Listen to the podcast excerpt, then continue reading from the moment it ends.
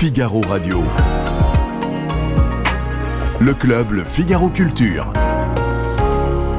Jean-Christophe Buisson. Je suis très heureux de vous retrouver ici dans l'auditorium Jean d'Ormesson pour un nouveau club Le Figaro Culture consacré cette semaine aux séries télévisées puisque le mois de janvier a été particulièrement riche en nouvelles productions, en productions originales parmi lesquelles euh, celle de Xavier Dolan, euh, La nuit où Laurier Gaudreau s'est réveillé, une production de Xavier Dolan, euh, cinéaste bien connu, coqueluche du Festival de Cannes, et qui s'est mis à la série télévisée. Nous en parlerons avec mes quatre invités, quatre experts des séries.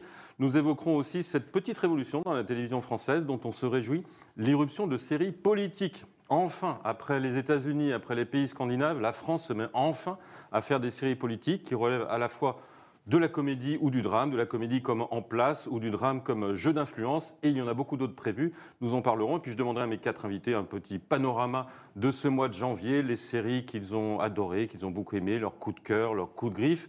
Et dans leur coup de cœur, mon petit doigt me dit que la série américaine The Last of Us sur Amazon Prime Video, qui, est, qui enthousiasme le monde entier, fera partie de leur palmarès.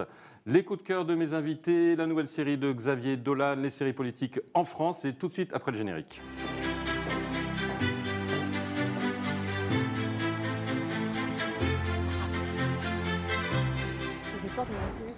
François Aubel, vous êtes euh, rédacteur en chef euh, aux pages Culture Télé du Figaro et vous êtes rédacteur en chef plus particulièrement du TV Magazine. TV Magazine.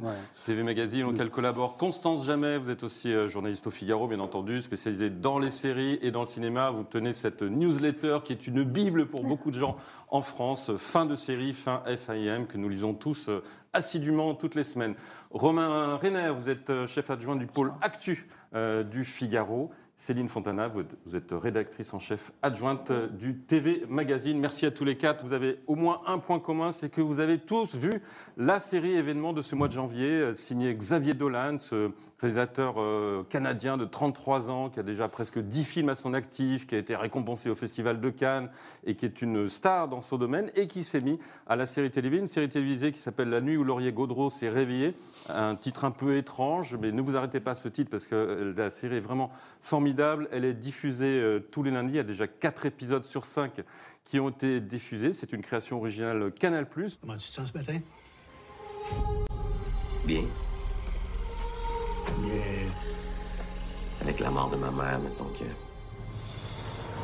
Ma famille est. fragile. Ça vient brasser des vieilles affaires. Des, des choses, des. gens. Du passé. Du passé? Comme quoi? Comme qui? T'as ça? Après moi, avec maman qui vient de partir, ça devrait pas être long avant qu'elle applique. Salut, Julien. À quoi t'as pensé, tabarnak? Ben ouais, mais ça bien, ça arrive vrai, voyons donc, dans quel monde tu vis? À pas d'affaire de venir ici puis brasser de la merde, sortir des affaires du passé qui ont pas d'affaires dans le présent. Le temps arrange ces choses-là. Bien le temps où on grandit. Les gens pour ce qu'ils sont. Ce temps-là s'en vient pour toi, Mimi. Pour nous. On veut plus l'entendre parler. De ce qui s'est passé cette nuit-là. De tout ce petit drame-là. De Laurier Gaudreau. On veut plus l'entendre parler, jamais!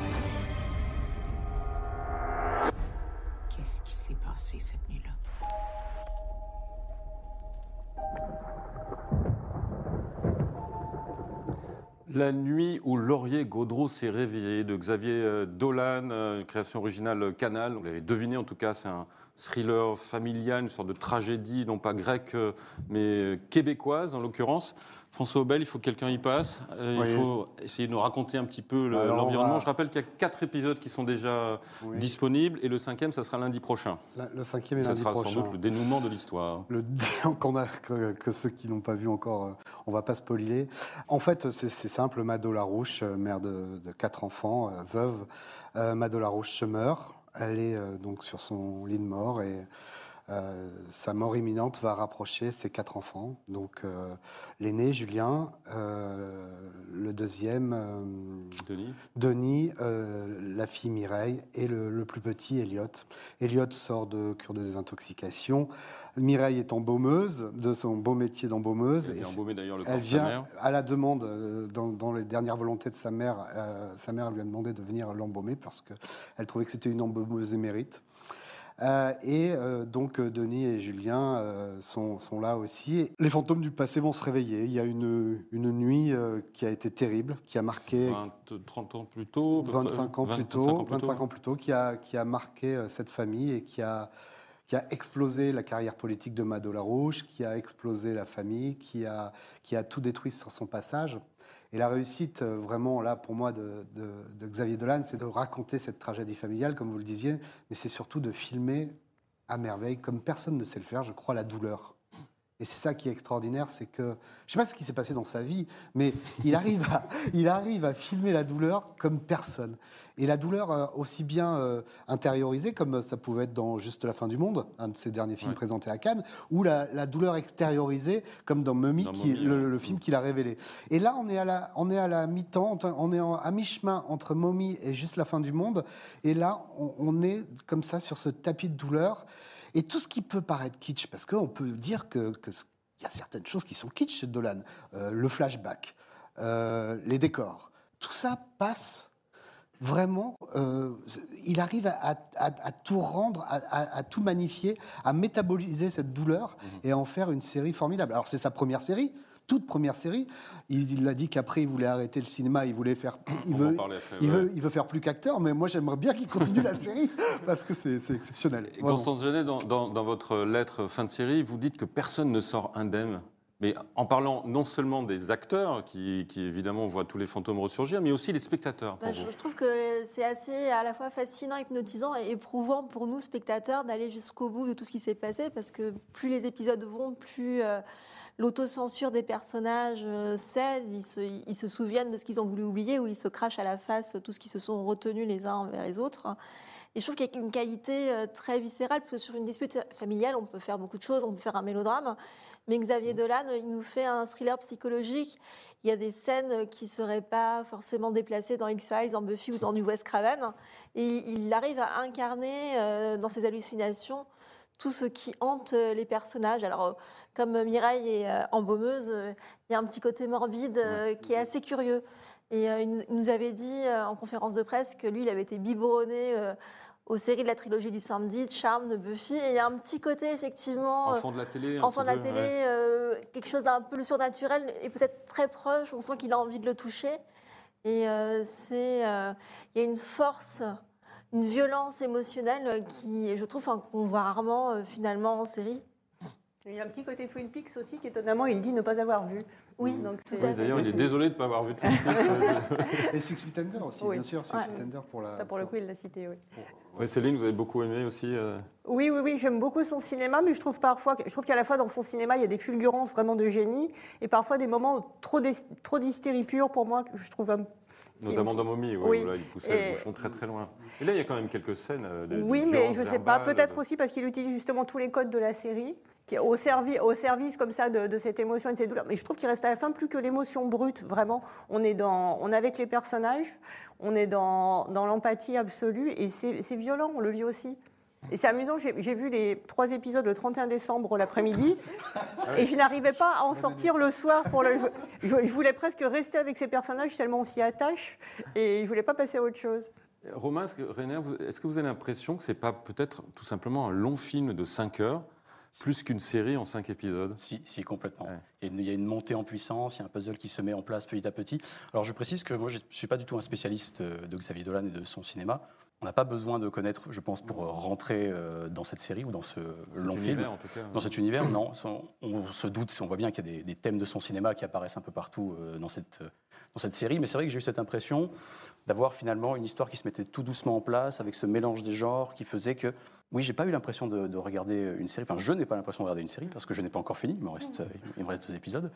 Euh, c'est vrai que c'est une, oui, c'est une, une narration sur le temps long, finalement, euh, oui, je ne sais pas s'il va vraiment s'arrêter de faire des films. Peut-être qu'il va juste faire des films très très longs. Parce que oui, il a dit ça dans des interviews euh, un peu Oui, partout. il a- euh. bah, il dit, À Constance, à notamment. Constance, Vous le sentiez sincère quand De- il. voilà. je- En tout cas, il a l'air très fatigué. Il a besoin de se reposer. Après, ce qu'il dit depuis qu'il a lancé la série au Québec, c'est qu'il est toujours en travail pour faire des sous-titrages en anglais qu'il fait, qu'il finance de sa poche. Qu'il est très fatigué, que la pandémie l'a un peu asséché au niveau de l'inspiration et qu'il a besoin de se reposer, de voyager, d'étudier l'architecture et le, Oui, mais comme, tout- comme nous tous. hein. voilà, ouais. Mais moi j'ai l'impression quand on lit entre les lignes que faire de la série ça, ça lui a bien plu et ça lui a Ouais. donné beaucoup d'idées. Je suis peut-être qu'on ne le reverra pas au cinéma derrière la caméra de sitôt, mais je pense qu'on le reverra plus derrière une caméra pour une série. Bah, précisons quand même qu'il est acteur aussi dans la série, puisqu'il joue Elliot, il joue. Mais d'ailleurs, il joue un personnage qui est euh, il joue vraiment un euh, personnage- fracassé. Ouais, euh, oui, il oui, il s'épargne s'arrange pas. pas. Il Ah s'épargne ouais. pas. Il Mais, joue, euh, mais oui. là, je suis pas tellement d'accord avec vous sur le, le- le long film, parce que Mhm. justement, euh, et ce que disait euh, très bien Céline, c'est qu'il utilise tous les codes de la série Il y et a quand il, même des grosses ruptures en fin les- d'épisode. tous hein. les, claf- les Ouais. cliffhangers qu'il utilise, euh, il fait monter justement la pression et Non, peu à c'est peu. des climax dans les films. euh, Oui, mais- euh, il des, le fait- des ruptures comme ça, ça Hein existe. non, juste avant la coupure. Non, non, mais il le fait bien, il le fait à dessein aussi parce que peu à peu, on va voir toutes les barrières des personnages, toutes les, la- toutes les barrières s'effriter. Et ça, je trouve que sans le- le- l'objet sériel, sans la série, on verrait peut-être pas aussi bien toutes ces défenses euh, s'effondrer et par personnage. Parce que ça, c'est vraiment le- la chose importante, c'est de voir notamment Mireille, comment, euh, qui est l'embaumeuse, comment, qui est jouée merveilleusement par, euh, c'est Julie Le Breton. Julie Le Breton qui, qui jouait, parce que tout ça est un- inspiré d'une pièce de Michel-Marc Bouchard. Ouais. Et effectivement, Julie Le Breton était dans cette pièce. Donc on sent que les personnages, ils maîtrisent leur, euh, Et, et leur, on va la leur voir rôle à la perfection, notamment totalement, elle, qui joue donc Mireille. ouais. ouais, qui joue Mireille, et on va la voir totalement inflexible, vraiment dure, qui revient euh, après 20 ans de, de- de- de crise et de, et de colère. Et, euh, et peu à peu, c'est ça que moi j'ai trouvé très intéressant, c'est de voir comment ce- cette position, cette posture de guerrière va, va, va peu à peu se, Mais par exemple, vraiment s'effilocher. Ouais. Mais les flashbacks, ça vous a pas un peu euh, gêné de temps en temps? Parce que c'est quand même truffé toutes les 10 minutes. Hop, on revient en arrière, cette fameuse nuit, ou juste avant la nuit, ou juste après la nuit. C'est- classique. J'essaie de me faire l'avocat c'est du diable. C'est c'est- assumé, c'est classique, mais pas gênant, finalement. C'est assumé, c'est le kitsch assumé dont je parlais tout à l'heure. Moi, la seule chose qui m'a gêné, c'est que parfois, il, il utilise, euh, il sursignifie un peu les scènes. Il y a une scène à un moment où ce fameux Elliot est dans un, dans un restaurant, dans un, dans, un, dans un bar, et il voit un, petit garçon, et il fait une sorte d'association avec ce qu'il a pu être enfant. Et là, il commence à, à vomir, mais vomir dans ses rêves. Et c'est là où on revient à la frontière du fantastique et à la frontière de l'horrifique euh, qu'il a puisé chez Buffy et, les vampires. Donc, il, il- se- vide de son sang, il crache son sang. Comme si, symboliquement, il crachait le sang de cette famille euh, qu'il euh, aimerait répudier qui, qui est à l'origine de tous ses malheurs et certainement de, de, sa, de, son, de sa dépendance à la drogue. Voilà. C'est étonnant parce que ça, fait c'est- 10 ça- minutes qu'on parle de cette série. Il n'y en a pas un parmi vous qui a parlé de féminisme ou de patriarcat, parce qu'il la, il la revendique un peu comme ça, en, en disant Voilà. ça montre une société patriarcale où, où les femmes se rebellent contre ce pouvoir euh, masculin. Voilà. Vous Ça l'avez pas passe du par- tout vu comme ça, vous Non, ça passe par Non, mais on va laisser la parole aux femmes, Oui, François, parce que vous pas la légitimité pour en parler. Moi, je sais pas, j'ai plutôt vu cette série comme une compilation de toutes ces obsessions et je suis pas forcément sûre qu'il interroge tant le patriarcat que euh, ce que c'est d'être mère, la maternité, la fratrie. Moi, je l'ai pas du tout vu comme une analyse du patriarcat. Le, le- le père, le, le mari de Madeleine euh, Larouche, il, est, déconstruit. Il est il est- déconstruit. il est à déconstruire. Non, il est à déconstruire Moi, je l'ai plutôt vu comme une photo de la société dans les années 90 qui, par définition, est plus corsetée et plus refoulée que maintenant. Et c'est bien ça qui paye 20 ans plus tard. Même si oui, parce qu'avec, en effet, avec le décalage du, du temps, on, on se dit, un instant, on se dit la montagne accouche d'une souris quand on, Mhm. on a la révélation de ce qui s'est passé cette fameuse nuit. Ah bah non, on ne le dit Et- pas. et- non, non, mais justement. Mais, mais non, pas du tout, Ah. parce qu'en en même temps, ça, ça montre à quel point les personnages ont mal vécu ce, ce moment-là, Ouais. à quel point ils se sont. Il y a une forme d'auto-sabotage, je trouve, entre eux. Ils ont pris, ils n'ont pas réussi à être heureux, ils se sont pourris la vie entre Ouais. eux, ils, ils se sont gâchés Pour tout des ce qu'ils mauvaises pouvaient- raisons, pour des, finalement. pour des raisons qui. Mais Pas comme- futiles du tout, mais, mais pas aussi graves que. Mais pour revenir à ce, ce thème, de, j'allais dire, de- du féminisme, il est incarné par Anne Dorval, mais comme il est incarné dans tous les films de, de Dolan, avec Anne Dor- Dorval qui est sa mère de cinéma, qui est présente quasiment à tous les films. Ou sauf- Suzanne Clément dans ou Suzanne films. Clément, à part Laurence Anyways, ou, mais euh, voilà, mais, mais euh, qui porte cette famille sur ses épaules et qui est elle, qui est, qui est la matriarche justement. euh, De, de- de- de- Mais c'est moins intéressant que de, voir justement ce, ce délitement. euh, C'est vraiment pas le- le- l'essentiel, euh, Ouais, le côté. délitement qu'il peut y avoir d'ailleurs dans toutes les, les familles. C'est pour ça que c'est un, un- finalement un film qui a une, vocation assez Ouais. universelle Ouais. et qui vous parlera à tous. La nuit où Laurier Gaudreau s'est réveillé, le- la série de Xavier Dolan, donc cinquième et dernier épisode euh, lundi prochain euh, sur Canal.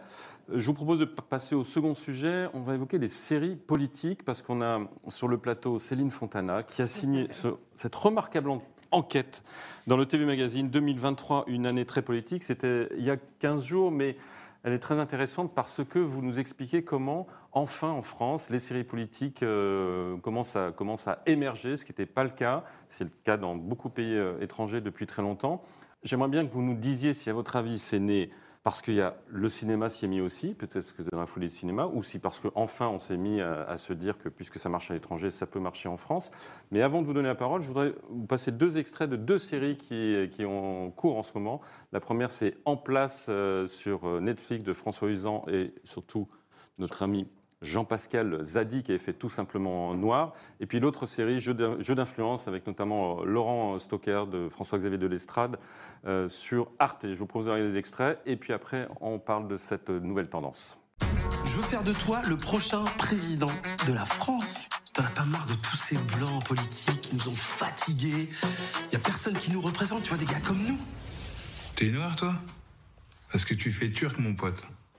Stéphane Bell est animateur dans une MJC de quartier. On peut dire qu'il ne s'est pas privé de renvoyer Eric Andry dans les cordes. Il y a pas un gars que je connais ici qui est pas prêt à se relever les manches.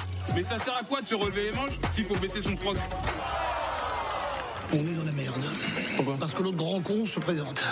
Tu dirais quoi Que on va avoir un président noir un jour? Eh, tu sais, c'est bien les rêves. Hein. Eh, t'es en France, négro. Déjà, si t'es manager au McDo, c'est un truc de fou. De quoi tu parles? Là, euh, Stéphane, lui, est candidat à la présidentielle. Levez la main, euh, dites-moi ce que ça vous inspire. C'est un homme... Noir Banlieue. Deal. Polygamie J'ai jamais vu ça de ma vie. Même Guy Georges, il se présentait à plus de chances que Stéphane. Les douaniers semblent donc bien partis pour s'affronter au second tour de l'élection présidentielle. Tu seras jamais président. Eh, on est en France, ils sont les beaux États-Unis. Yasmine, ça te dirait pas d'enlever ton. Que j'ai l'impression que les gens, ça les tend un peu ici. Ouais, sans aucun problème quand t'arrêterais d'être noir, ouais. Perte de connaissance, vomissements et maux de tête. La santé de nos enfants est plus qu'une préoccupation, c'est notre immense responsabilité. Je suis journaliste, je travaille au quotidien et je voulais vous parler quelques instants. Ah, ça va pas être possible, nous on parle pas aux journalistes. Si les vaches sont malades, ça vient du grain. J'ai du mal à croire que vous preniez des risques pareils. C'est une menace? Lui est dangereux. Et il joue avec toi. Il doit beaucoup s'amuser en ce moment. Tu te prives et tu prives tes lecteurs d'une enquête de fond retentissante. Je crois absolument qu'on peut reprendre le contrôle de la machine infernale. C'est le rapport qu'il avait commandé sur les coopératives. Tu vas le réécrire jusqu'à ce que ça déraille et qu'il passe pour un ayatollah. Ils t'ont drogué, ils t'ont fait enfermer, t'as pas oublié quand même Non, justement, non. C'est des assassins, ces types-là. On pense seulement les assassins de mon père. On mène le même combat, chacune à sa manière. Tu crois? Sans vous, il serait encore vivant. En place et jeux d'influence sous-titré Femmes combattantes. J'ai voulu passer ces deux extraits pour qu'on voit bien qu'il y a tous les registres, enfin en tout cas ces deux registres à la fois comiques euh, et franchement en place c'est très très drôle et très politiquement incorrect. Euh, D'ailleurs on dit toujours que Netflix c'est le règne du wokisme, mais quand vous voyez ce genre de série vous dites que c'est pas tout à fait vrai. Et puis Arte c'est beaucoup plus sérieux, jeux d'influence Femmes combattantes qui est, qui est vraiment une, une enquête euh, euh, comme sait faire Jean-Xavier de l'Estrade. Euh, ça y est, les séries politiques c'est parti en France? Bah, écoutez, ça, oui, vous avez raison, ça a commencé par le cinéma en fait dans, en 2011. Je crois que c'était l'exercice de l'État. Oui, Pierre Qui, Scholler, ouais. voilà, qui avait fait, euh, qui avait vraiment été une belle réussite. C'était pourtant un truc assez austère. C'était le quotidien d'un ministre des Transports, incarné par Olivier Gourmet.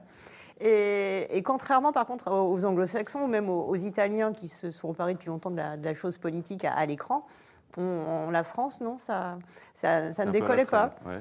Et puis après, alors Jean-Xavier de l'Estrade, justement, l'analyse de façon assez intéressante. Il dit que pendant longtemps, en France, il y a eu une sacralisation du, du pouvoir, une forme de distance que respectaient finalement autant les, les réalisateurs que les producteurs, que les journalistes. et que bah, beaucoup de choses qu'on savait mais qu'on ne disait pas, comme l'affaire Mazarine. Mhm. Et il, il estime qu'il y a eu un déclic au moment de, au passage au pouvoir en fait, de, de Nicolas Sarkozy ou d'Emmanuel Macron, qui ont une approche beaucoup plus directe de la, de la politique. Et, et que ça, ça- comme ça, cette, euh, cette évidence a permis de franchir le, le cap. Et là, apparemment, euh, ça, je vous Constance, vous devez savoir ça, il y a pas mal de séries politiques euh, dans la foulée de ces deux-là qui sont, qui sont prévues dans les prochains mois. Bah, il y a la, la série qu'on attend, hein, qui arrivera un jour peut-être d'Edouard Philippe et de Gilles Boyer. D'après leur livre, ouais. Oui, qui, ça fait 2-3 ans qu'on nous promet qu'elle va bientôt arriver en chantier. Moi, j'attends ça, le sur France tournage Télé. est Donc, France Télé, c'est le service public, c'est un peu plus lent. Tournage au printemps, nous a-t-on dit. Moi, j'attends surtout la troisième saison de Parlement euh, sur France TV Slash, Qui passe par l'humour aussi, pour le coup. qui, qui, je trouve, est une, une manière euh, très drôle de, de pointer les travers euh, de, la construction européenne et de la gouvernance de Bruxelles. Mais, mais ce, qui est, ce, qui est, euh, alors, ce qui est intéressant, c'est qu'effectivement, il va y en avoir de plus en plus. On en, on en liste quoi, 4-5 euh, qui, qui, qui s'annoncent. Euh, mais on n'arrive pas encore, et c'est là où peut-être le dernier coup de rein a donné, on n'arrive pas à faire de la politique en direct. On n'arrive pas à... Les Anglais prennent... euh, euh, Boris Johnson. Boris, Boris Johnson, deux- enfin c'est quoi? C'est six semaines après son départ, ils font une série ratée. La série est ratée, mais Ça comment? Euh, This England. This England, ouais, qui, qui est, qui, est, qui est vraiment pas Bah, bonne. Ce qui était compliqué, c'est qu'ils essayaient de chroniquer la pandémie avec une partie très documentaire Ouais. sur la pandémie et un truc très fictionnel sur Boris Johnson qui souhaiterait avec Kevin Branagh était très sympathique finalement. Ouais, ouais, qui, qui- Ouais, l'avait rendu, il l'avait rendu sympathique. Mais voilà, euh, nous en France, on a encore ce, dégala- de ce décalage, même si effectivement euh, euh, on a moins de, de pudeur de vierge à, à essayer à, à traiter la politique, parce que François Hollande, parce que, euh, parce que euh, Emmanuel Macron, On parce que François Hollande a désacralisé la fonction de politique en France. C'est pas- c'est vous, qui l'avez dit. Euh, on, a, on, a moins de, on a moins ces pudeurs-là, mais on n'arrive pas, euh, parce que on n'arrive pas non plus à réduire le temps de production, le temps d'écriture, le temps. C'est, on a des délais entre deux saisons, alors même qui, s'ils sont réduits. Mais entre, entre des deux saisons, quand on lance une saison, si on veut faire la deuxième, on a un délai d'un an et demi. Enfin, Ouais, maintenant, on compresse un petit peu les délais. Mais voilà, ce temps euh, de la décision des chaînes, Mm. de l'écriture, de la production, fait qu'on arrive, on, on est toujours un temps de retard. L'exemple typique, c'est Baron Noir, qui a été un petit Ouais. peu, le, j'allais dire, le Oui, patient le- zéro. ouais, ouais. Le patient zéro, à partir de, à partir de ce moment-là, Baron Noir imagine donc une, une présidente socialiste, et puis euh, euh, saison 2, ben, elle met un petit peu de temps à arriver, Macron est, est- est- est élu dans la foulée, et, et tout le scénario euh, de Baron Noir euh, euh, s'écrase, Ouais. s'écrase au sol parce qu'on n'arrive pas à... Et c'est d'autant plus triste que par exemple Borgen euh, au Danemark, je crois qu'ils en sont à 8 saisons, quelque Quatre, chose. quatre, quatre. 4, Quatre. saisons, mais de- reprennent. Avec un hiatus de 15 ans entre la troisième c'est et ça. la quatrième. Mais ils ont continué alors qu'entre-temps, une, une première ministre danoise a été élue, alors que quand ils ont commencé la saison, ce n'était pas le cas. C'est-à-dire que quand la réalité a dépassé la fiction, ils ont quand même continué la fiction. Euh, c'est pas un problème d'imagination, tout simplement C'est pas un problème d'auteur, plutôt que de production, comme le dit J'espère euh, que François non. Ça voudrait dire que les auteurs français sont moins bons que, Bah, que les autres. En tout cas, moins imaginatifs, non ce serait, ce serait dommage. Je ne sais pas. euh, Non, si le, si le temps de production est trop long, c'est euh, peut-être. Après, est-ce que ça vaut vraiment le coup de- d'enclencher une série rapidement après des événements si c'est pour faire une mauvaise série? C'est ça, non, mais. C'est mais- parce que, si on- si on dit, mais- n'est pas bon, c'est dommage. Mais, mais c'est vrai, Romain a raison, mais euh, il faut voir aussi que les auteurs de séries chez nous sont quand même à majorité des gens qui sortent du sérail. Qui a, euh, qui, a, qui a écrit Baron Noir, il sort, euh, il était chef de cabinet de Mélenchon. Euh, du côté, donc, euh, on l'a dit pour euh, Édouard Philippe, va écrire avec Gilles Boyer, Oui. avec son complice Gilles Boyer, l'adaptation de Dans l'ombre. Sur une, sur une primaire, euh, une, une élection présidentielle, une primaire Oui, truquée, avec un, avec, un, avec un patron euh, qui ressemble étrangement Juppé. à Alain Juppé, avec, avec une Oui, primaire, dites, avec une faut- primaire truquée.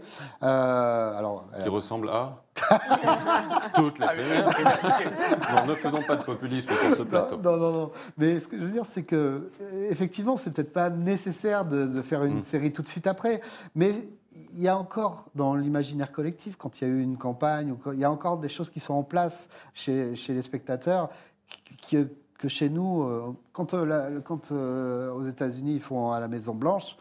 Ils sont quasiment en, en direct, en prise directe avec ce qui s'est passé euh, pas longtemps avant. Mais ils annoncent aussi un, ils annoncent- un président et- et- noir. Ils annoncent avant, un président noir. euh, Peut-être qu'il y a un problème chez nous de recherche de, de réalisme, parce qu'il y a des séries qui essaient de coller très très près de la réalité, Ouais. qui mettent beaucoup de temps à être produites, où on va, bien sûr, on va On vérifie vérifier, tout, auto-vérifier, etc. Etc. cas de- de jeu raison. Il d'influence. s'est passé Genre- 4 genre- ans entre la première et la deuxième saison De quoi trois ans de, de jeu d'influence Ouais. Ouais, trois ans. ah, Trois ans. Mais je- je- quand on, on interroge Jean-Didier Lestrade, il dit mais tout est vrai à 100%. Et cette qu'il y a un histoire. scandale sur le lait, euh, Ouais, contaminé. C'est un travail Oui, bah, quasi journalistique Ouais, finalement. ouais. Ah bah pour le coup, lui, il est réalisateur de documentaires à la base. Quand même. Il avait été oscarisé pour un coupable idéal, Bien donc c'est vraiment le, c'est la base de son, de son œuvre. Après, des séries moins réalistes sont aussi moins bonnes, parce que si on se rappelle de la série Marseille, par exemple. Ouais. Était-ce vraiment une série politique Les hommes, Alors ça, c'est Ouais. c'est une bonne question aussi. ouais, parce les que hommes c'est- de l'ombre aussi. Ouais, c'est- Et puis il y avait avec Anne Consigny. De État Mais c'est intéressant ce que dit. Constance, parce que pourquoi, qu'est-ce qui empêche ces gens-là de faire des séries qui ne sont pas spécifiquement politiques, mais dans laquelle on met. Je pense à 24 heures chrono, c'est dans 24 heures chrono qu'on a euh, un président noir, qui une, c'est une série plutôt d'espionnage, de géopolitique. Euh, Est-ce que c'est pas ça qui manque peut-être en France, c'est de faire des séries qui ne sont apparemment pas politiques, mais dans lesquelles on peut injecter des choses politiques? Constance? Je- la question, enfin plus largement, c'est est-ce qu'on est aussi à l'aise dans le thriller, dans l'espionnage? Je ne sais pas, il n'y a pas vraiment de. Oh bah, Le bureau des légendes, Il y a, il y a le bureau des légendes, on sait faire des choses. quoi. On sait faire des choses, mais on montre. Enfin, les États-Unis, ils adorent faire un. Enfin, je pense à un truc très acadabrant qui était par euh, Designated Survivor avec Kiefer Sutherland, qui jouait Ouais. le malheureux euh, sous-ministre d'État qui était. euh, bunkerisé dans la Maison Blanche pendant qu'on faisait exploser le Congrès où il y avait le discours de l'État de l'Union. Et là aussi, c'est une vision de, de la Maison Blanche euh, qui n'avait rien de réalisme, Ouais. qui était très entraînante, parce qu'on découvrait une particularité du droit américain. Je ne sais pas vraiment euh, si euh, on, sait faire une série qui serait un peu politique sans trop l'être. Je trouve que les Anglais sont très bons pour faire ça. Ouais. Euh, je préempte un peu peut-être ce qu'on va dire euh, plus tard, mais le 17 février, Arte remet en ligne euh, Jeu de pouvoir, qui est un thriller anglais de 2005, qui pour moi a beaucoup nourri Jeu d'influence de l'estrade, justement, qui comme l'estrade, on a une section politique, une section journalistique, une section plutôt économique, et ils arrivent à amalgamer les trois Ouais, très bien. Chez nous, je trouve qu'on a du mal à faire du mélange des genres, peut-être c'est peut-être du mal à fondre trois univers différents. Parce que Marseille, ça aurait pu être une série politique, mais c'est un mélo avec quelques scènes Ouais. d'action. euh, C'était le lancement de Netflix. euh, Ouais. Voilà, c'était la, première production Il originale en chose France. finalement. en place, c'est- en place, c'est une série politique et vous l'avez Ouais. très bien dit. Et, et- et- et ce qui est génial dans ce Oui, que ce qui n'est pas a que dit- drôle, hein, qui dit vraiment non, des non, choses mais aussi non, c'est sur le. qu'il parle de la, la concurrence victimaire et de ce problème en fait que le, le- le- le personnage de, de- de Stéphane Blais, enfin non, c'est euh, comment il s'appelle? Pascal pas Jean-Pascal. Zadi. Ah, Jean-Pascal Zadi et Stéphane Blais, Il c'est joue son- le rôle de Stéphane donc, c'est- qui, est, un- qui est éducateur dans, dans une cité, ben, il va se cogner à un mur. Et un mur, c'est une écolo radicale, une Sandrine Rousseau jouée admirablement Par Marina euh, Foïs. par Marina Foïs. Et il, a, il, est, euh, il y a une concurrence victimaire. Mais c'était Ouais. déjà ce qu'il faisait dans tout choses sur la simplement. Noir. politique locale, euh, sur les élus locaux euh, qui font du clientélisme. euh, ça, ça dit vraiment Ouais. beaucoup de choses sur la politique. Ah non, non, mais c'est, Et là, et je trouve que passer par la satire, la parodie, c'est, ça, c'est, c'est la, meilleure, c'est la meilleure réussite. C'est ce qui marche le mieux pour l'instant, quoi. Parce qu'il Parlement, il y a, il y a en place. euh, Ouais. Pour l'instant, en France, c'est ce qui marche le mieux, c'est ce qui prend le plus. Bah. Baron Noir avait bien fonctionné. Quand Oui, même. Baron Noir a bien bah, marché, ouais. Le début, en tout cas. Ouais. Allez, on passe au. Je vais vous laisser à nouveau la parole pour donner vos, vos coups de cœur et peut-être vos coups de griffe si vous en avez de toutes les nouvelles séries qui sont sorties en janvier. Il y en a un certain nombre. On va faire un, petit tour. On commence par. Allez, Romain Renner, vous avez vos notes sous les yeux, vous avez révisé. J'ai révisé, j'ai révisé gentiment. Euh, je vais vous parler, je si je vais vous parler d'une série. Je vais pas forcément la recommander, mais c'est parce qu'il y a une. Ah bah, ça commence bien. Ça commence bien. mais je vais vous dire pourquoi. Je- Ouais. Il, y a une, il y a une raison. C'est parce que je trouve qu'il y a quelque chose d'intéressant en ce moment. On a, avec toutes les plateformes et différentes chaînes de télé, on joue beaucoup sur la nostalgie. On prend des séries qui ont déjà existé, X années plus tard, et on fait une suite. Et j'insiste bien sur une suite, pas un remake. C'est-à-dire qu'on Mhm. reprend quasiment les mêmes et on recommence. Et là, Netflix nous a sorti gentiment le 90s Show. 90s Show, c'est la suite du 70s Show Ouais. qui, qui s'est terminé il y a 17 ans. Ils avaient déjà eu une première suite, les 80 Shows, qui Le s'étaient 80s Show. enfarinés très Voilà, complètement. Et qui était, euh, qui se passait, je ne sais même plus dans quel autre Dans État les des années États-Unis, 80, euh, qui se passait dans les années 80. Ça, c'était sûr, mais ce n'était pas les mêmes personnages. Là, on prend la Ah même oui. maison, Ouais. on prend ceux qui étaient des parents il y a 17 ans, qui sont devenus des grands-parents, on leur colle la petite fille, on fait un premier épisode dans lequel on amène les anciens personnages, il y en a un autre qui est un personnage qui est un- le fils d'un ancien couple. On joue sur la nostalgie. Et ce genre de série, je m'interroge sur euh, la pertinence, parce que là, elle est plutôt sympathique, c'est gentil, c'est Mhm. gentillet, on passe pas un mauvais moment, d'accord. C'est assez drôle d'ailleurs. C'est assez c'est des drôle. 26 minutes, hein, c'est ça Oui, c'est vraiment la sitcom classique. Voilà. Mais avec cette impression que toutes les 30 secondes, quelqu'un vient vous taper sur l'épaule pour vous dire Tu vois ce que tu as aimé il y a 15 ans? Regarde, je l'ai refait. Donc Mais ça- c'est pour le même public, à votre avis, ou c'est justement pour les. Ce, bah, ce sont pour les, pour les enfants de ceux qui étaient adolescents C'est dans les années pour les, pour les pour parents, ceux qui ont ouais. 40 Et pour les parents, Et pour qui ceux qui ont 40 ans et qui ont, envie de à la nostalgie. Et ma deuxième interrogation, c'est sur les années 90. Elles reviennent à la mode, je, fais- je vous dis ça très rapidement. Elles reviennent à la mode, pourquoi? Bah Parce que les enfants et ados des années 90 sont les adultes d'aujourd'hui, Et les réalisateurs d'aujourd'hui. les réalisateurs aujourd'hui Ouais. euh, aussi.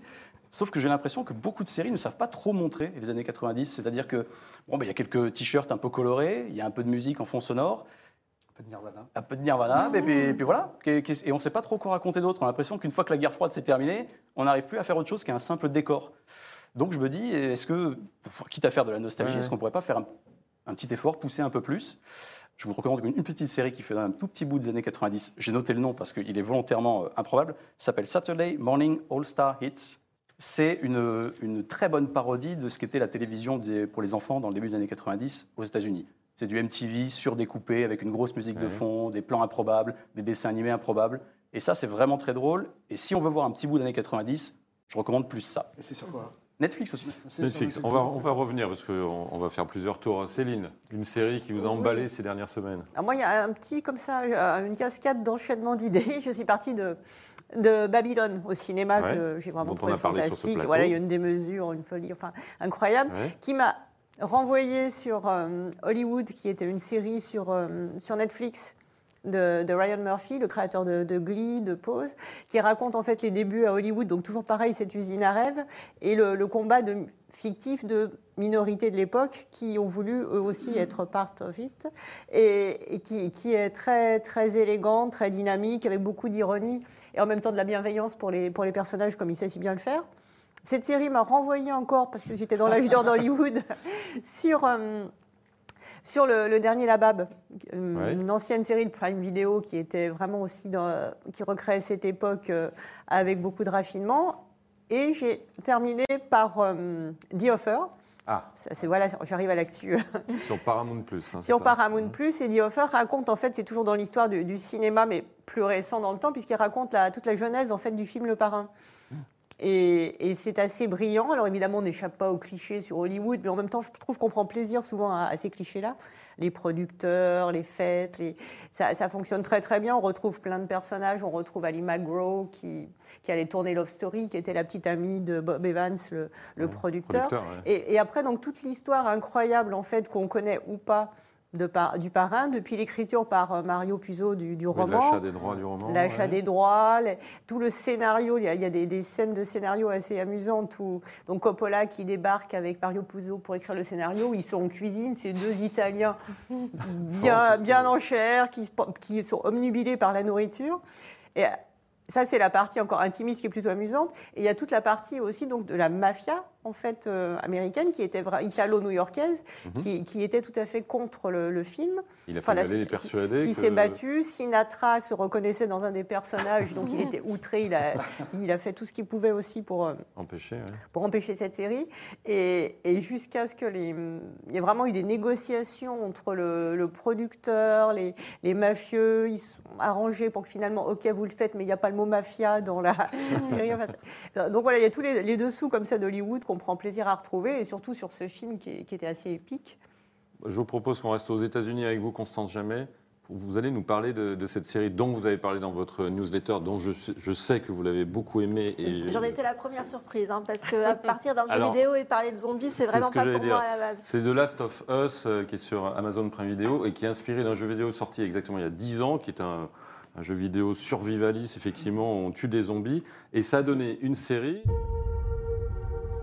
If you don't think there's hope for the world, why bother going on? You haven't seen the world, so you don't know. You keep going for family. I'm not family. No. Your cargo.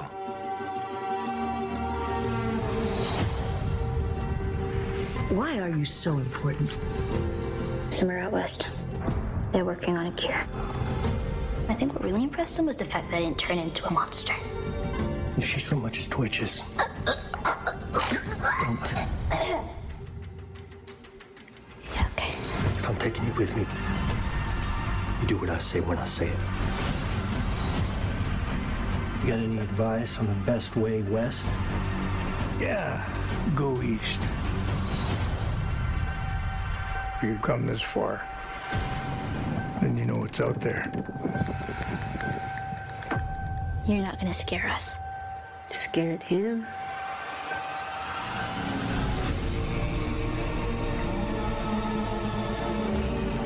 You have a greater purpose than any of us could have ever imagined.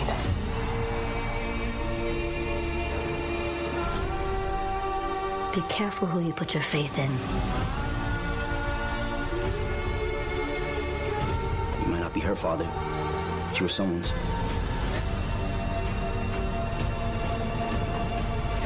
You trust me?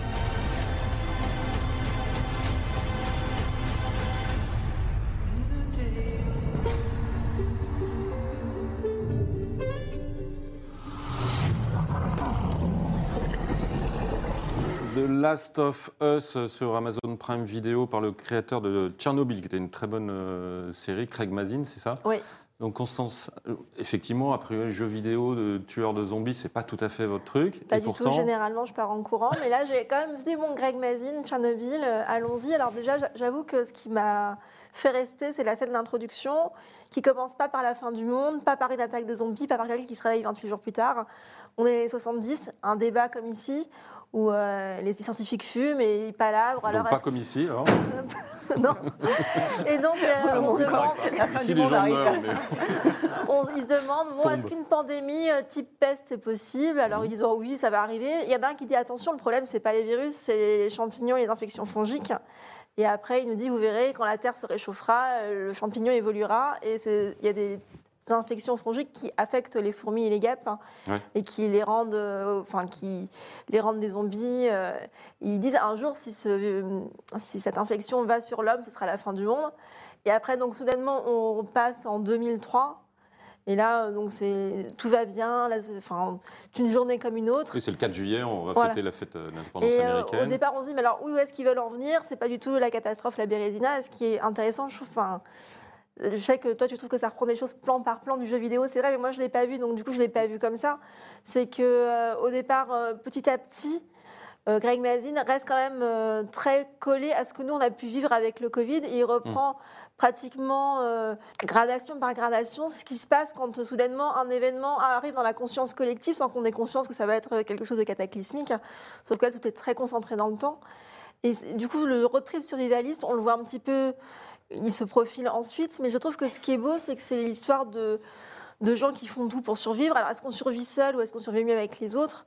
Et la série montre beaucoup que, à un moment, quand on est humain malgré tout et qu'on ne peut pas être humain sans quelqu'un d'autre. Donc, le personnage de Pedro Pascal rencontre la jeune fille qui va devoir convoyer. Mais c'est aussi l'histoire qu'est-ce, que, qu'est-ce qui rend humain? À quel point on peut le sacrifier et à quel point finalement, si on a un sursaut d'humanité, est-ce que c'est pas se condamner aussi et trépasser plus vite? Parce que l'histoire de départ, c'est Pedro Pascal euh, qui joue un contrebandier Un qui a perdu sa fille en 2003 euh, dans, dans les, Dans dans les les premières, émeutes euh, et qui se retrouve 20 ans après. Et il est chargé d'une mission, c'est de convoyer cette jeune Une fille. gamine qui a été mordue Qui a été mordue, et qui qui développe ne pas l'affection. Donc du coup, on pense qu'elle peut aider les scientifiques à développer un vaccin. Et au départ, c'est pas un équipage qui est très content de se retrouver l'un avec l'autre, quoi. Mm. Romain Renner, oui, vous, vous êtes le seul sur le plateau à avoir joué, euh, J'ai joué à ce cette chose-là que personne ne connaît. J'ai- mais- j'ai- si, tout, si, si, des gens, des gens connaissent ce jeu. 38 millions d'exemplaires. 38, voilà, c'est un- en fait, bon, pour d'abord, pour dire une chose, euh, The Last of Us n'est pas vraiment un jeu où on, on massacre des zombies. C'est euh, le jeu raconte vraiment ce voyage entre cette euh, jeune fille Perturbée par des zombies qui attaquent. euh, qui Et, et pas que, il y a soit. aussi des pilleurs, des vandales. Voilà, il y a- y, y beaucoup de choses. L'univers est, l'univers est assez riche. C'est- En, en vérité, c'est, c'est vraiment un, c'est un grand jeu. Pour le dire, après, on peut ne pas aimer les jeux vidéo, mais c'est un grand Mhm. jeu qui brille par sa narration. Ce qui m'embêtait euh, un tout petit peu sur ce genre d'adaptation, c'est que quand on vous montre plan par plan ce qui a existé dans le jeu, on vous enlève un degré de narration, puisqu'avec une manette dans les mains, vous êtes c'est vous qui l'acteur. euh, Quand vous passez de l'actif au passif, forcément, vous perdez quelque chose. Donc ça, paraît ça me paraît un poil moins complémentaire. Après, je vois que la série apport- essaye d'apporter autre chose, du background. Donc c'est là que ça devient pour moi plus, euh, plus intéressant. Et pour préciser ce que je veux dire par perdre un degré, un degré de narration, alors comme on a évoqué la scène, je peux le dire, et comme le jeu a 10 ans, il n'y aura pas de problème de spoil, cette petite fille qui meurt, dans le jeu, vous l'incarnez. Vous démarrez, euh, quand vous avez votre main dans les mains, vous jouez cette petite fille, quelques minutes, jusqu'à ce que son père la prenne, jusqu'à ce qu'elle soit tuée dans vos bras. Donc, le voir à l'écran après l'avoir fait soi-même, forcément, il y, a, il y a un degré, euh, on perd un degré d'in- d'intensité dans la scène. Ça n'enlève rien à la qualité de la série, qui est, Mhm. euh, enfin, je- pour l'instant, j'ai pas tout vu. Ce que je vois, c'est magnifique. Enfin, HBO a, a pas fait un pari dans l'eau, il a quand même pris le meilleur jeu vidéo pour faire une bonne série. Quoi. Ouais, Oui, c'est ça. et il l'a fait intelligemment avec le, le respect de l'œuvre. En tout cas, ça fait un, oui, fait un tabac Et- dans, et dans le ce qui monde est inté- entier. intéressant, c'est que c'est pas comme dans The Walking Dead où euh, la société est terminée et on essaye de survivre, c'est qu'ils essayent à chaque fois, dans chaque épisode, de montrer avant, pendant et après. Donc il y a vraiment une, une- une gradation du temps pour voir comment tout le tissu social et collectif euh, s'effondre très vite, trouve ses filoches. Et par ailleurs, et par ailleurs, c'est très beau. Moi, j'ai trouvé, il y a vraiment Ah ouais, des plans qui- magnifiques. Ce qui est quand même amusant, c'est qu'à l'époque, il y a encore dix ans, Christophe Gantz disait le, le, le cinéma et l'avenir. Christophe des- Gans, c'est le réalisateur du Pacte Ouais, des du- loups, du notamment. Pacte des loups, qui disait euh, le, le- le ciné, le, le cinéma va être- le, le jeu vidéo va être l'avenir du cinéma, et on s'aperçoit que c'est Bah, tout le monde se lance dessus. c'est enfin, peut-être la série qui va être euh, vraiment euh, Alors, ce qui est curieux, L'avenir c'est- du jeu vidéo que, et du exemple, cinéma. et du Et cinéma. les droits de Tomb Raider sont tombés en déshérence puisque euh, Paramount qui produisait les films n'a pas signé assez vite une option pour faire un second film avec Alicia Vikander. Et donc c'est Amazon Prime Video qui a repris les droits pour une série qu'il confie à Phoebe Waller-Bridge de Fleabag pour qu'elle embellisse ça, qu'elle rende ça très féministe et très bien comme il faut. Mais en ce moment, c'est un peu la course aux champignons.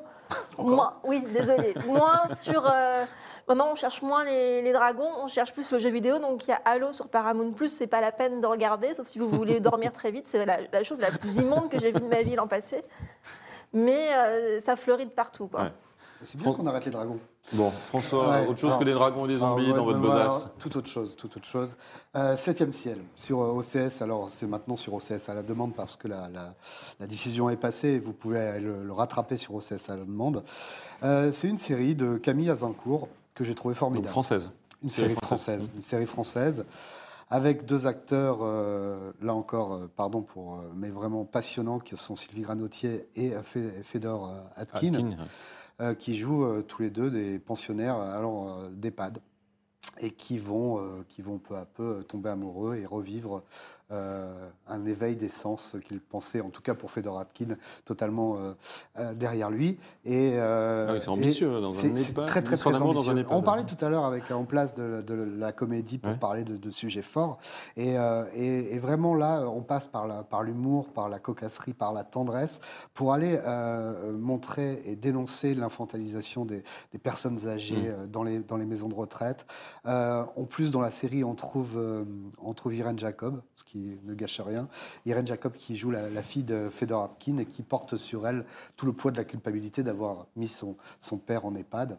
Et franchement, euh, cette série, euh, j'y croyais pas trop. Au Ouais. début, j'y suis allé comme ça. Et puis, je me suis laissé accrocher. C'est des, des épisodes de 30 minutes, assez courts, assez vifs, avec euh, une jeune, euh, avec une jeune euh, infirmière qui débarque là, qui est presque en stage, qui est l'observatrice et qui va, elle, apprendre beaucoup sur l'amour à travers, à travers L'expérience des aînés. l'expérience des aînés. Et tout ça est, est- Ouais. est vraiment fabuleux. Et franchement, je, je le recommande. Et je trouve que ça montre avec beaucoup de courage les corps âgés, les corps Ah, vieillissants qu'on voit pas à la télévision Oui, mais du tout. C'est assez marrant parce qu'on voit le corps un peu abîmé de Fedor Mais c'est beau en même temps, c'est qui, très beau. qui est magnifique. Et celui de Sylvie Granotier qui est montré, euh, qui est élégant, qui est vraiment. Elle le filme avec amour. euh, et franchement, c'est c'est très surprenant parce que c'est- c'est c'est presque tabou de, de- de parler de la vieillesse dans la série et de Ouais. pa- parler du troisième âge avant le quatrième. Et je trouve que franchement, c'est c'est une vraie réussite. Septième ciel, donc. Septième ciel. Vous Et- avez une deuxième? Ouais, allez, une, petite, une deuxième. Euh, on en avait déjà parlé euh, ici, euh, Les Amateurs. Euh, les Amateurs, une série avec Vincent de Dienne et euh, François Damiens. Les Amateurs, c'est l'histoire de, de deux fonctionnaires, de deux petits fonctionnaires à qui il arrive euh, des aventures bigger than life. C'est-à-dire que le premier marche le long de la route, une voiture euh, euh, fait un tonneau, euh, il trouve un téléphone et c'est le début des ennuis. c'est le début des ennuis parce que il, va être un engrenage va, va, va s'installer, qui va meuler agents secrets, espionnage. Ah oui, carrément. Ah oui, non, mais c'est, c'est- et c'est, mais bon, et tout part quand même. de, je sais plus où ils ont situé le, le patelin où ils sont tous les deux fonctionnaires. Enfin, c'est un patelin fictif dans dans l'Est, dans dans l'est, dans la France, dans les Vosges. Bon, et, c'est- et les- le, le numéro de duettiste euh, de, de François Damiens et Vincent de Ouais, Dienne. ça dit, c'est pas les et, plus maladroits Et alors la saison euh, 1 était très drôle et très Ouais. réussie. Et là, ils ont poussé alors le curseur du, du délire et, de, et du burlesque, mais vraiment au bout, au bout, au bout. Je pense qu'il ne pouvait pas aller plus loin. Et c'est vraiment, et c'est vraiment très drôle. Voilà. Et je me disais qu'après avoir parlé de Dolan, c'était pas Ouais. mal aussi de, de- Sourire un peu. de sourire un petit peu avec ça. Céline, autre chose? Euh, pas Non. forcément, mais je pouvais aller dans le sens de, de Constance qui avait Ouais. envie de parler de Toulouse-Lautrec. Oui, alors euh, Parce un- ça- c'est un peu le aussi- lycée Toulouse-Lautrec, le lycée c'est Toulouse-Lautrec qui raconte, enfin, il y a vraiment un lycée à Vaucresson qui s'appelle Toulouse-Lautrec, dont la particularité est d'être entièrement accessible aux personnes à mobilité réduite Oui. et qui accueille euh, sur euh, deux tiers d'étudiants en- handicapés et un tiers de valides. Et donc cette série euh, nous plonge dedans à travers une, une jeune fille valide qui débarque là, elle n'a pas du tout envie d'y être, et donc au départ ça se passe très mal avec ses camarades. Et un peu comme dans 7e ciel, je trouve que la série a beaucoup de courage parce qu'elle montre des corps complètement différents. Mhm. Il y a bien sûr il y a des gens euh, qui ne peuvent pas parler, qui, dont on voit qui, comment se passe la toilette ou les soins pour l'alimentation. Et je trouve que pour... euh, alors certes, le scénario est très TF1, il y a forcément un happy end, mais il y a quand même une prise de risque sur ce que ça dit du handicap, de ce que ça dit de l'école qui pourrait être inclusive. Pourquoi Toulouse-Lautrec est le seul lycée en France à avoir une telle structure? Au départ, c'était un lycée pilote. Et euh, donc, euh, je trouve que pour euh, une heure de grande écoute sur TF1, il y a quand même une- un courage, une, et je- on a tout bêtement jamais vu autant de gens handicapés à l'écran. Ouais. Et euh, la représentation, ça compte, puisque c'est euh, Bien un sûr. des groupes qu'on montre le moins. Et euh, c'est drôle, c'est émouvant, c'est de la comédie familiale. Ça rejoint vraiment en fait les bracelets rouges. Ah oui, c'est un peu le- Oh, voilà, c'est dans, l'idée, dans, ouais. dans, dans l'esprit, dans le parce que voilà, on se dit en effet voir le quotidien d'adolescents cancéreux à l'hôpital, euh, au secours, personne ne va y aller, et, et ça a très bien fonctionné. C'était c'était vraiment une, une chouette chose. Là, là en plus, le- vraiment la valeur ajoutée, c'est qu'on rentre comme ça dans, dans cet établissement à la suite d'une jeune fille euh, bah, qui Une qui- vraie peste. une- voilà, une peste, mais qui, qui- qui est là, bah, qui découvre un peu les, les lieux comme nous, qui sert un peu comme ça d'émissaire aux, aux spectateurs. Et c'est un, ressort scénaristique qui fonctionne toujours bien. Et, donc, on, est un petit peu à sa place, parce qu'au début, bah, on est un peu, un peu choqué par la vue de ces corps, de ces gens, de ces handicaps divers, mentaux ou physiques. Et on est un peu mal à l'aise et on n'est pas trop là. Et puis, bah, si on se laisse le temps, en effet, ça fonctionne bien. C'est bien réalisé, c'est très drôle, les comédiens sont excellents. Il y a beaucoup Et- d'autodérision et d'humour noir, Mm. et je trouve que en- enfin, ça me rappelle beaucoup Patient, le film de Grand Corps Malade, qui est un centre de ouais. rééducation. Et je trouve qu'il y a quelque chose d'assez vrai, il y a une franchise assez brutale. Et je, enfin, il y a des personnages qui se permettent des répliques, euh, enfin, qu'on qu'on pense qu'il ne faut pas dire en vrai, alors que je pense que les, contraire, ouais. les gens, au contraire, il y a- il y a il n'y a pas vraiment de tabou et plutôt que de refuser de voir la vérité, parfois c'est mieux de mettre les pieds dans le plat Bien directement. Et cette série, elle arrive à le faire sans verser dans deux écueils qui sont insupportables quand on parle de handicap, qui est soit euh, c'est mélodramatique, c'est la fin de la vie, je vais me tuer, ou soit il faut euh, se dépasser. Et je trouve que Toulouse-Lautrec arrive à trouver le juste milieu entre dire c'est pas une question de dépassement ou de trouver ça insoutenable, c'est une question de vivre sa vie pleinement.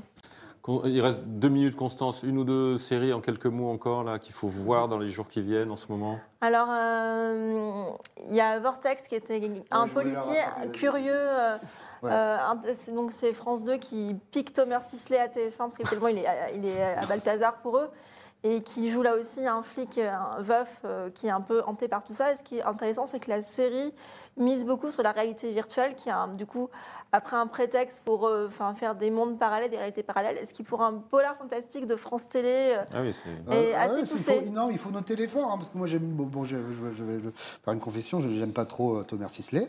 Et euh, bon, là, à part qu'il est très chevelu, il joue plutôt Trop chevelu, Trop, parfois. trop, trop Trop chevelu. Il est trop chevelu, mais, mais, mais euh, ce, ce voyage temporel. Un jour, vous regrettez d'avoir été trop chevelu. Ouais, attention. ça. Ouais. Ce voyage temporel, pardon, ce voyage temporel, spatio-temporel, est plutôt, euh, tout à l'heure, euh, Constance parlait d'un- effort, euh, noter les efforts de, de TF1 pour euh, aller donner dans le politiquement incorrect.